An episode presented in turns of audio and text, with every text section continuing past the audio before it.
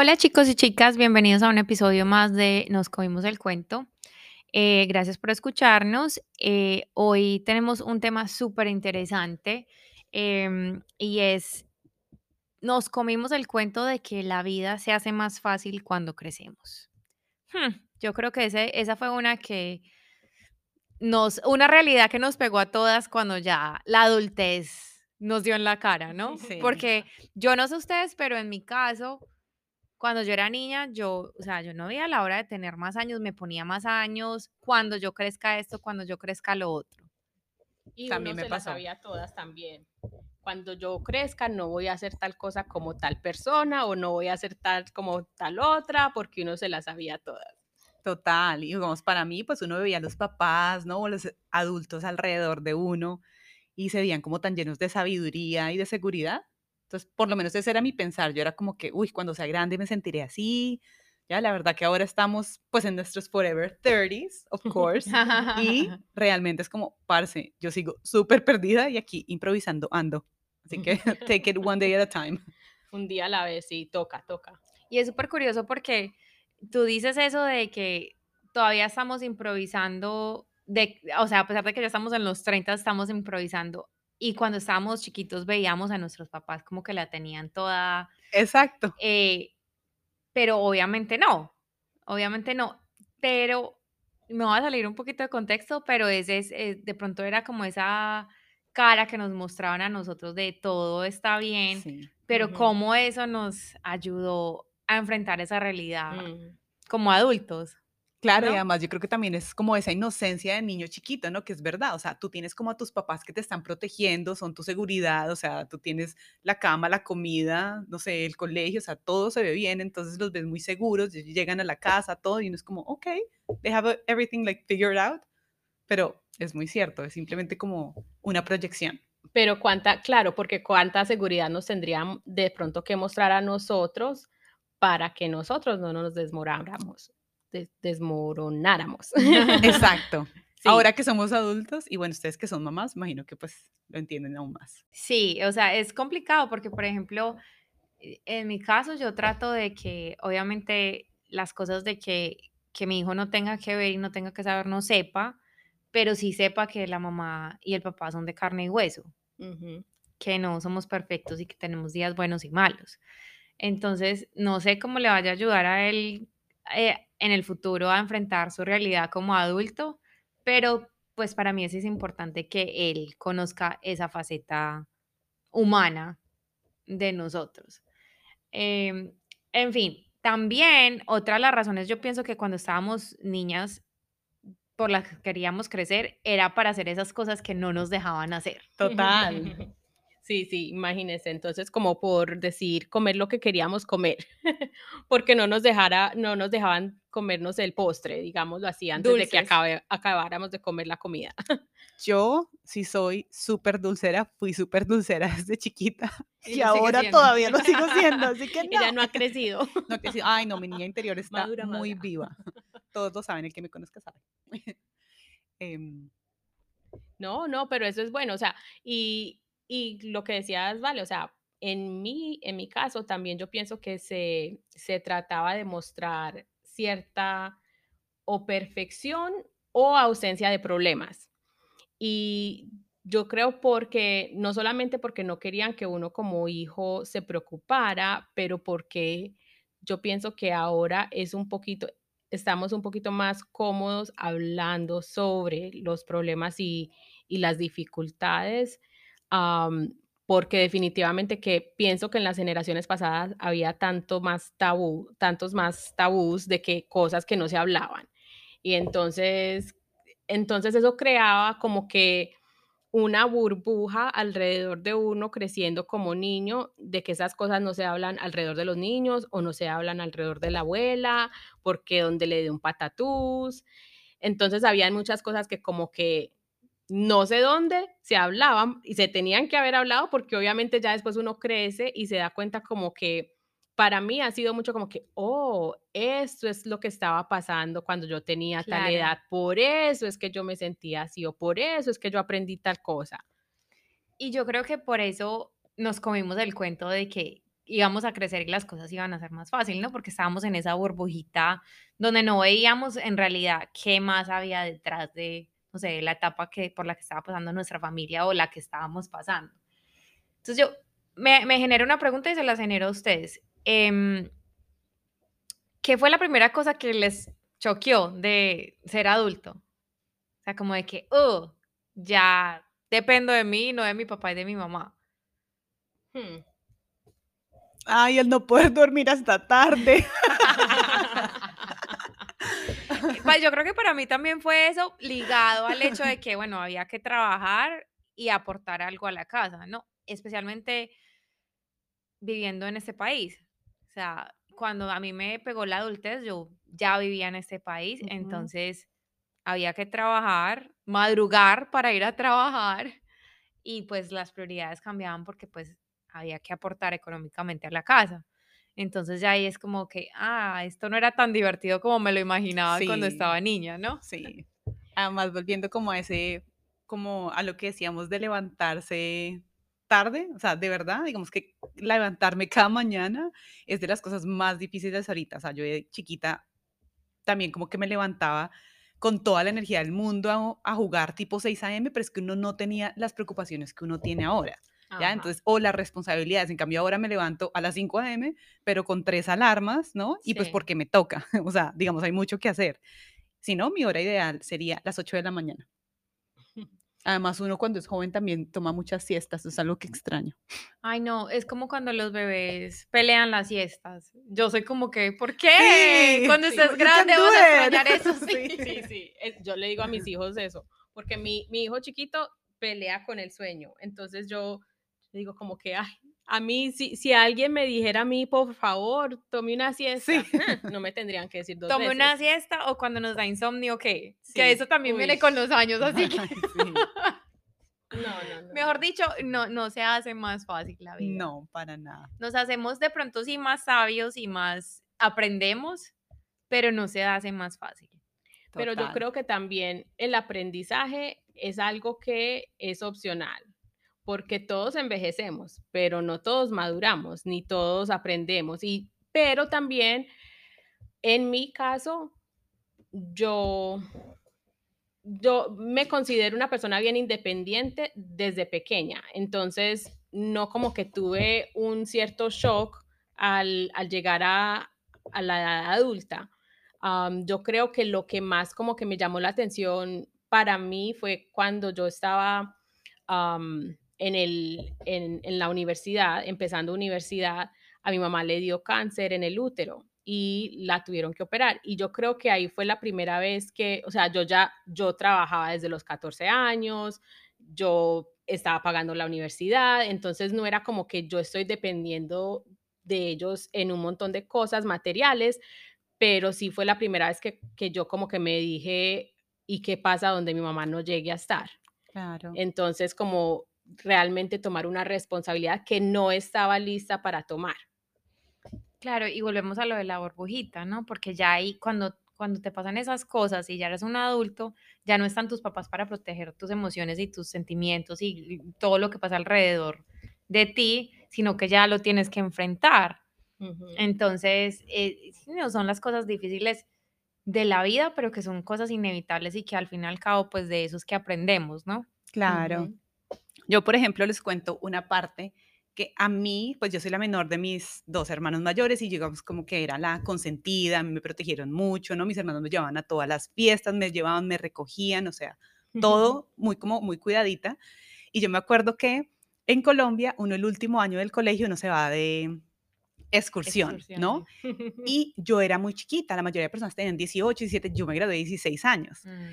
Y mi mamá me cuidaba bastante, ¿no? Yo me acuerdo que yo, ay, mami, ¿puedo ir a la excursión? Y como, no, Nati, pues que tú estás muy chiquita, no sé qué. Yo me acuerdo que, pues yo como soy así como relajadita, habré hecho pataleta por ahí un día y listo. Pero lo que me gustó es que, claro, mi mamá me protegió bastante en ese sentido, no sobreprotectora, pero sí cuidándome lo suficiente. Y cuando cumplí 18, ya en la universidad empezaron como los paseos a fincas y eso. Y yo como, ay, mamá, y cumplí 18 y mi mamá me dice como, eh, Nati, tú en este momento ya tienes 18, eres un adulto, tú ya eres responsable de tu vida. A mí eso me encantó, Y yo decía como, de mi mamá, porque claro, con, como toda la vida, como cuidándome tanto, ya me dijo como, hey, eres un adulto, o sea, a mí me encantó. Y yo, wow, y yo siempre, hasta los 18 y adulto, siempre fui juiciosa, digamos que también porque te dan como, como esa oportunidad de ser Ujú. un adulto y como que ya he hecho lo que tengo que hacer, ahora it's up to you, ¿no? Es como, es tu responsabilidad, ya tienes 18, o sea, ya ahora todo lo que hagas es, Claro, tú eres responsable de tus actos. Entonces, esa parte como que me gustó mucho y esa fue la parte en cuando, como que el primer momento en mi vida en que hice como, ok, ya soy un adulto, ya todo lo que haga es mi responsabilidad, ya no están mis papás como para cuidarme de todo, ahora me toca cuidarme a mí misma, más o menos. Y te toca aprender por experiencia también, ah, pienso yo, porque al fin y al cabo uno no todo lo va a hacer bien, ¿me entiendes? Y hay algunas cosas que de pronto te van a causar susto, hay otras cosas que de pronto te van a causar mucha felicidad y de todo uno puede aprender. Pero yo me pregunto, ¿hay una manera de prepararnos? Pues ya nosotras no, ya se nos pasó el tren por ahí, pero a los hijos para afrontar esa adultez. Porque yo creo en mi experiencia personal y no sé si, no sé, haya sido las circunstancias o la manera en que me criaron, pero yo creo que yo no estaba preparada para, para esa adultez. ¿Por qué lo digo? Porque yo tenía tantas ganas de tener esa independencia y de tener el mando de mi vida que fu- fui como un, literal, un caballo desbocado y me metí a la loca en cosas que para las que no estaba lista para nada. Entonces, o sea, hay algo que podemos hacer como papás para hacer que ese proceso sea más, no sé, llevadero para nuestros hijos o más smooth, más ligero. Yo creo que es como dice Joa, es como que you live and you learn, ¿no? Entonces como que tú tienes que vivirlo, tú tienes que enseñarle lo que más puedas y luego cada persona o digamos tus hijos simplemente van a tomar su camino y confiando que lo que sea que les hayas mostrado, esa confianza que también como compartiste con ellos, va a permitirnos que de pronto vengan a ti y te digan, ven mamá, tengo esto, lo otro, y tú les puedas como aconsejar. Pero yo creo que es mucho mejor como guiarlos cuando uno tiene el tiempo, dejarlos libres y saber que ellos van a cometer errores, pero es que uno está acá para levantarlos, pero no como ser eso de helicopter parenting, algo Sí, así, ¿lo has como un escuchado? helicóptero. Sí, que ya, no, no, pero entonces vamos a protegerlo de esto y de lo otro, y sí, ahí es cuando como Sí. que, como dices tú, cuando uno está como tan protegido, es que no, I wanna go y quiero volverme loco, Claro, claro, entonces es como un balance. Sí, total. yo pienso que eso depende mucho, sí, como eh, en esa seguridad que te den tus papás y no solo, o sea, seguridad y protección no son lo mismo, Exacto. porque seguridad es que yo sepa de que si yo cometo un error, yo tengo dónde ir.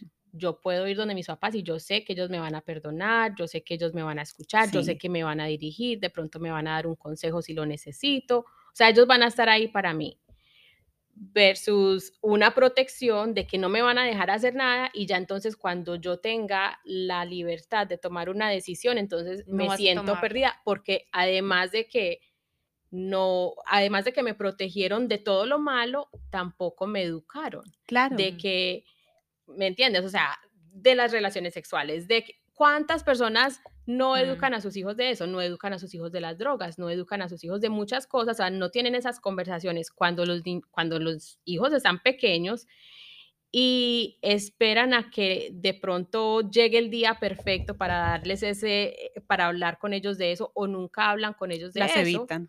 evitan eso, sí, claro, evita- evitan las conversaciones y Ya ellos van a aprender, de alguna manera van a aprender y a veces a, lo- a totazos.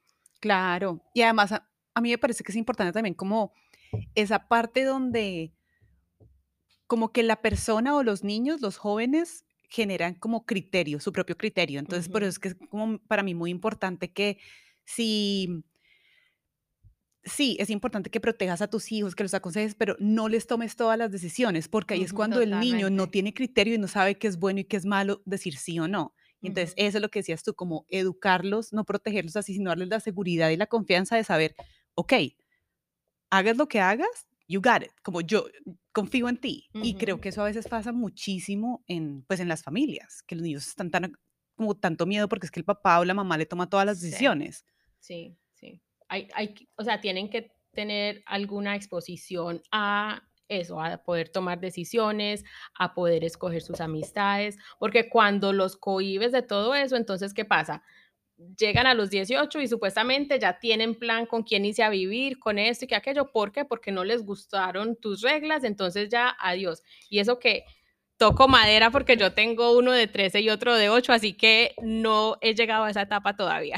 Y yo les digo una cosa, creo que acá nos estamos saliendo del tema y de este va a ser otro cuento del que vamos a hablar Sí. definitivamente. Em, entonces, Sí, porque el tema original era que la vida se hace más fácil con los, con años, y exacto. nosotros ya ¿Qué nos fuimos, parece si dos- seguimos hablando de eso?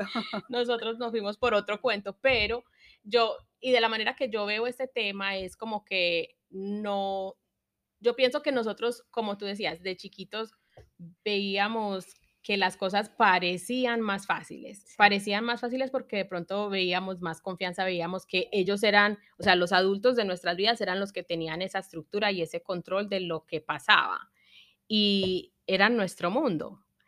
Y entonces ya vamos creciendo y nos encontramos de que hay un mundo mucho más grande y por decir, a mí una de las cosas que de pronto me cambió ese, ese concepto fue una persona compartió conmigo acerca, bueno, yo soy, yo soy madre soltera con dos hijos, entonces estaba hablando, no sé, de algún plan de, de la semana o yo no sé, de mi vida cotidiana con esta señora que yo creo que tenía entre 50, yo creo que ya estaba llegando a sus 60 años. Y entonces ella me dijo algo, y me dijo, es que tú estás en esa parte chiquita del reloj de arena, porque la vida es como un reloj de arena. Mm. Entonces decía, al principio pues se ve todo como tienes todo el tiempo del mundo, no te preocupa nada, tomas siestas cuando quieres, tal cosa, tal otra, no tienes preocupaciones y ya después llegas, vas llegando a esa mitad como que es un reloj de arena que se pone bien chiquito, bien chiquito, porque ya tienes muchas responsabilidades. Estás mirando que, que si tus hijos, que si tus papás, que si, que si el retiro, que si tal cosa, el tiempo no te alcanza y ya después vuelve la vida, pero en ese, o sea, en ese trayecto, todo lo que pasa, y digamos, una de las cosas que me ha impactado más en esto es ver a mi papá a cuidar a su mamá que con demencia y entonces ya se le empiezan a olvidar las cosas y o sea, la dificultad de que tú estás tratando, tú tienes hijos, tienes nietos, tienes tu vida, estás lidiando con todo eso y ahora te toca también cuidar de tu mamá, Mm. entonces estás cuidando de tanta gente, tanta responsabilidad. Me encantó esa analogía. Yo creo que am, algo que estás diciendo tú, Joa, de cuando vemos, como niños vemos a los adultos que tienen el control, Ujú, yo creo que tiene que ver con eso, que pensamos que cuando yo crezca y tenga el control de mi vida, no nada malo va a poder pasar, ¿verdad? Mm, Sí. Pero pues obviamente crecemos y, y nos vemos enfrentados a la realidad de que así no funciona la vida, la vida pasa y con ella pasan cosas muy buenas, muy bonitas y cosas no tan buenas y no tan bonitas, que ya lo dijimos, de eso aprendemos, ¿no? Y lo que tú decías de, de tu papá, de lo que la experiencia que está viviendo tu papá ahorita, em, yo pienso que, yo no sé si es que yo soy una soñadora y lo trato de ver el lado positivo a todo, pero yo pienso que la vida sí nos prepara como para estas cosas. So, yo estoy seguro que la, cualquier experiencia que haya, las experiencias que ha tenido tu papá a través de su vida, lo han preparado para lo que está pasando ahorita. Ujú. Sino que de que se vuelve más fácil, no. O sea, de que No. uno llega al punto y, y en ese momento te sale, o sea, yo nunca me imaginé siendo madre soltera, pero cuando tuve que ser madre soltera, o sea, yo no dije, no, pues, o sea, no lo voy a hacer, me voy, chao, dejo mis hijos botados. No, lo tuve que hacer y, y, y a uno le sale por el mismo amor que le tiene a las personas. Y en mi opinión, la vida no es que se vuelva más fácil, sino que uno se vuelve más resiliente. Esa es la palabra también en Mm, español. sí, sí. right? Uno crece y pues le toca enfrentarse a cuánto aprendizaje le tenga el destino. Mm, Y Sí. pues también el criterio, como decía antes, mejora y uno aprende a poner las cosas en perspectiva. Díganme si no se sintieron como la revista Tú. No sé si alguna leyó la revista Tú, el Trágame Tierra.